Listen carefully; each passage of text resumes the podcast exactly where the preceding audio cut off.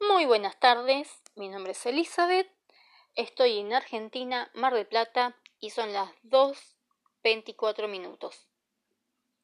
Bueno, cuando queremos algo concreto y pedimos, buscamos en nuestro interior, ¿de qué lugar lo hacemos? Porque depende en donde estamos enfocados, nos van a traer o nosotros mismos vamos a traer eso que en verdad tenemos en nuestro interior, ya sea de las carencias o de las transformaciones.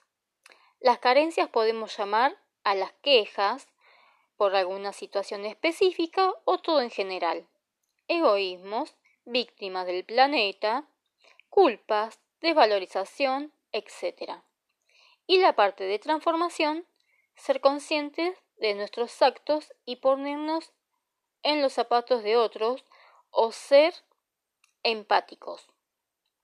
Actuar desde el amor, este es el eje central cuando hacemos las transformaciones. Entonces, ¿qué universo queremos crear? ¿En dónde ponemos la mirada? ¿En dónde nos enfocamos? ¿Y qué hacemos para cambiar cada patrón? ¿Cómo quisiéramos cambiar y de qué modo lo podemos hacer? Como dije anterior, desde nuestra propia transformación, sacando pensamientos que no nos dejan ver el panorama. Cambiando hábitos, siendo empáticos, ver desde el amor. Cuando empezamos a sentir desde el amor, todo cambia.